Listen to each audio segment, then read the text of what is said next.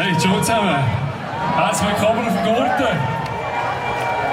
Schön, seid ihr jetzt schon alle da. Kommt doch noch ein bisschen näher am Bühnenrand her, dass wir hier auf der Hauptbühne ohne 40. Ausgabe richtig gebührend starten können. Wenn diese Stimme ertönt, wenn man ihn hört von der Hauptbühne her, dann ist es soweit.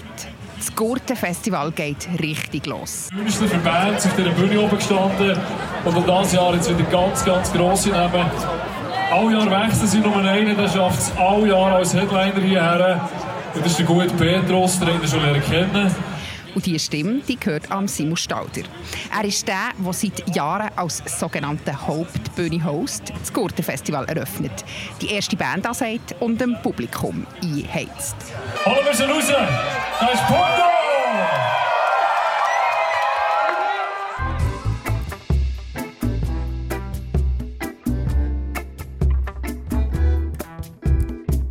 Und jetzt, jetzt sitzt er hier bei mir im Gesprächsstoff, einem Podcast von Bund und Berner Zeitung.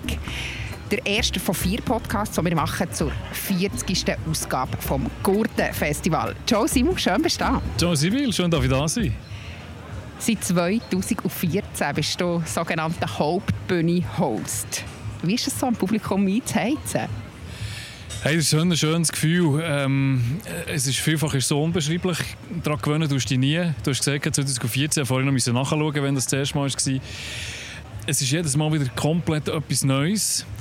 Und ich bin auch jedes Mal wieder wahnsinnig nervös. Speziell vor der ersten Band. Da tigere ich hinter der Bühne um und habe das Gefühl, wieso mache ich das um Himmels Gottes Willen, wieso tue ich mir das an? Und dann kaum laufe ich raus und sehe den Berg und sehe auch viele Leute, dann ist es dann richtig schön. Du hast jetzt das minus die zwei Corona-Jahre schon siebenmal gemacht.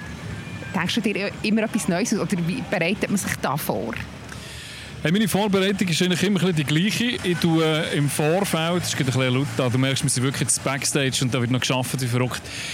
Ich tue immer die Woche vorher, vor dem Festival, schaue ich die Bands an, die spielen. Ich muss sagen, je später das Festival, desto mehr Bands muss ich aber ein nachschauen, was die eigentlich alles so machen.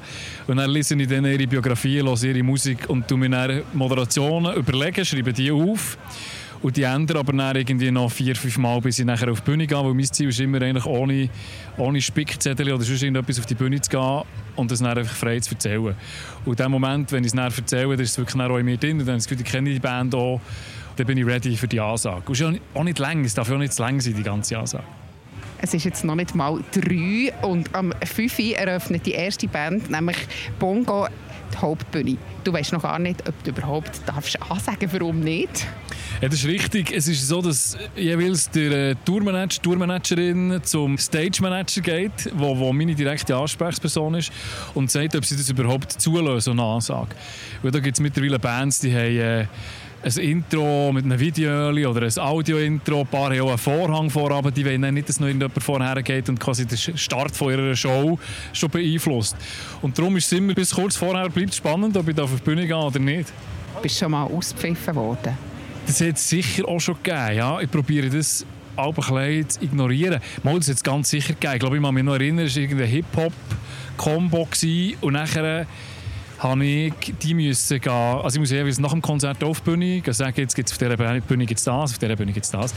Und die wollen natürlich nicht, dass ihr das Konzert schon fertig ist. Und dann haben sie natürlich mit mir eine saubere Zielscheibe. Und das gehört dazu, das gehört zum Job, ist ja völlig okay. Ich wäre auch genervt, wenn jetzt meine Lieblingsband würde spielen und dann kommt da irgendeiner und sagt, jetzt, hey, jetzt ist fertig. Aber man hat einfach einen Zeitplan in diesem Festival, muss einhalten und, und äh, das ist meine Aufgabe, und dann zu sagen, jetzt ist fertig. Und was ist dein guten Moment als Hauptbühne-Host? So derjenige, welcher Moment, den du am liebsten daran erinnerst? Ja, das sind für mich schon alte drei Berner Konzerte. Das ist Baden Tochter, Zürich West, das war Polo Hofer. Der Polo Hofer war sehr eindrücklich, weil ich dachte, wow, das war, mein erstes Konzert hier oben als, als kleiner Gil. 1991 war ich das erste Mal hier mit meinen Eltern und das war der Polo Hofer Headliner. Und ich durfte das letzte Konzert vom Polo Hofer hier auf der Hauptbühne anmoderieren. Und Zürich West und Patent Tochter, das sind, äh, das sind Bands von meiner Generation. Und, und wenn die darfst ansagen, dann du wirklich das Gefühl, jetzt geht der Bubentraum in Erfüllung. Sowieso. Also das, das, ganze, das ganze Ding hier oben ist ein Bubentraum, der in Erfüllung gegangen. Und jetzt möchte ich aber noch gerne von dir wissen, wie wird man Hauptbühne-Host? Hey, das verdanke ich einfach dem Glück und einem sehr guten Freund, der frühere Festivalchef, der Fippe Gornü, hat vor, vor Jahren hat er mal den Waldbühne-Contest ins Leben gerufen, um äh, die Waldbühne-Bands für sie voten wo er können spielen auf der Waldbühne dort hinten, äh, wo sie früher war. Und er hat ihm das offenbar gefallen und hat mich gefragt, oh, wir wollen eine neue Crew hier oben. Es ist ja ein Team, es ist ein Speaker-Team. Es gibt noch Danik Hossmann, es gibt noch Michael Reusser, Zeltbühne und Waldbühne. Dann hat es geheißen, jetzt wir Bühnen verteilen und dann hat er gesagt, du kannst auf die Hauptbühne. Und ja, in dem Moment, als ich es gesehen habe, habe ich mich gefreut, aber ich habe gleichzeitig auch wahnsinnig Schiss gehabt. Ich dachte, wow, das ist eine riesen Aufgabe. Seit Jahren hat Reto Vogunten hier auf der Hauptbühne moderiert. Da gehe ich in grosse Fußstapfen rein.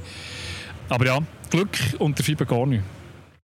Du hast vorhin gesagt, das ist für dich ein kleiner Bubentraum in Erfüllung gegangen. Ich bin ganz ehrlich, das ist für mich auch immer so ein kleiner Mädchentraum gewesen, ein heimlicher, weil all meine Freundinnen und Freunde haben immer gesagt oder haben darüber diskutiert, sie würden, wenn sie auf der Hauptbühne könnten sie würden keine Ahnung äh, singen oder rappen oder Gitarre spielen und ich habe immer gefunden, ich würde am liebsten Bands ansagen.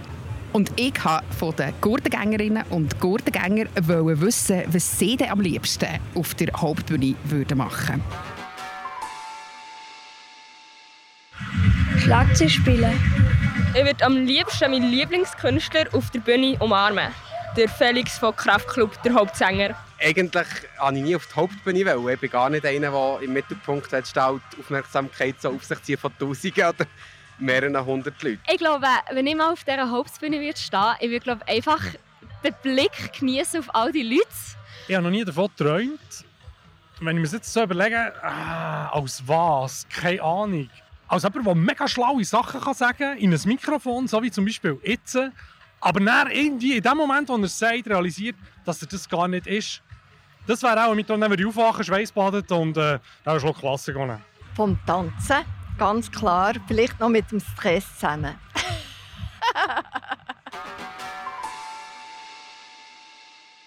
Für dich schon als kleiner Bub klar gewesen, dass du am liebsten als Moderator auf der Bühne würdest stehen oder hast du dir aber auch noch vorgestellt, dass du mal berühmt wirst mit einer Band oder mit irgendetwas? Also als ich 1991 oben war, ich dachte ich, komme mit einer Band mal rauf. Logisch, ich gemeint, ich habe äh, den Schlagzeug gespielt schon und dachte, ich komme dann mit einer Band hier rauf und, und das wäre mein grosser Traum. Aber Moderieren, Radiomoderator, war immer mein Berufswunsch. Gewesen. Und das war dann ziemlich schnell mal klar, gewesen, weil es musikalisch nicht so weit hat gelangt ob schon wir zweimal äh, eine Aula irgendwo im Emmental haben können füllen mit Eltern und, und Verwandten, sind wir nicht wirklich wahnsinnig erfolgreich gewesen. Was war das für eine Band? Das wollte ich jetzt aber schon schnell wissen. Das war eine Schülerband. Gewesen. Also, weißt, wir sind wirklich eine klassische Schülerband. Es ist klar, dass wir es nie auf den Gurten schaffen. Aber wir haben natürlich geträumt, wie das alle machen in diesem Alter, haben wir geträumt von dem Moment, auf die Hauptbühne aufzustehen. Darum, als zuerst hätte ich schon als Musiker wollen. Aber das ist eben keine Chance. Darum das hier ist, ist das nächste, grösste, beste, was es gibt. Und, und ich will es auch nicht mehr tauschen. Jetzt. Ja, und ich sehe dir die Begeisterung absolut an für das. Und es ist auch so, dass man mir die Begeisterung für das Gurtenfestival schon in den letzten paar Tagen angesehen hat. Und ich glaube auch jetzt, das ganze Festival wird mit Freude ins Gesicht geschrieben sein.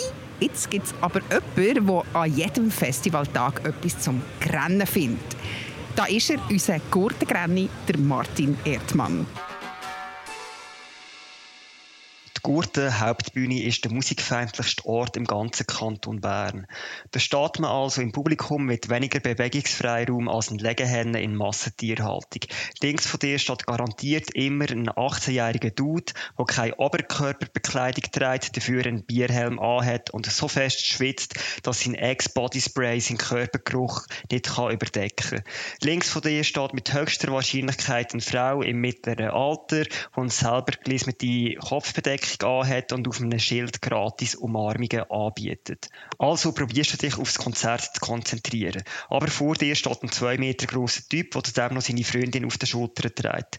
Also siehst du absolut nichts. Und auch wenn du etwas würdest sehen, es würde dir nichts bringen, weil du sowieso gefühlte 10 Kilometer von der Band entfernt stehst und nur so ungefähr kannst erahnen, wer da überhaupt gerade am Spielen ist. An der Musik kannst du das sowieso nicht erkennen, weil die Tiefen unkenntlich vor sich hinwummern und die Höhen vom Wind in die Stadt abtreibt werden. Deswegen überlegst du dir einfach ein Bier zu holen. Weil ein Bier zu holen ist viel besser, als zwischen all diesen Leuten zu stehen. Doch bis zum Bierstand müsstest du dich an etwa 10'000 Leute vorbeidrücken und das wäre so mühsam, dass du einfach an Ort und Stelle stehen bleibst, darauf wartest, dass das Konzert bald zu Ende ist und hoffst, dass die Band keine Zugabe spielt. So stehst du also vor der Hauptbühne und machst dir all diese Gedanken. Und ein Ort, an dem du dir solche Gedanken machst, muss der musikfeindlichste Ort im ganzen Kanton Bern sein. Ja, Simon, merci vielmals. Bist du zu uns im Podcast gekommen, hast du erzählt von deinen Gurtenmomenten und ich wünsche dir auch das Jahr ganz viele Gurtenmomente als Hauptbühne-Host. Merci vielmals. Merci euch und euch viele schöne Gurtenmomente. Danke. Das war die erste Folge vom Gesprächsstoff vom Gurten. Genießt es, gebt Gas und grennt mir nicht zu viel. Bis zum Freitag.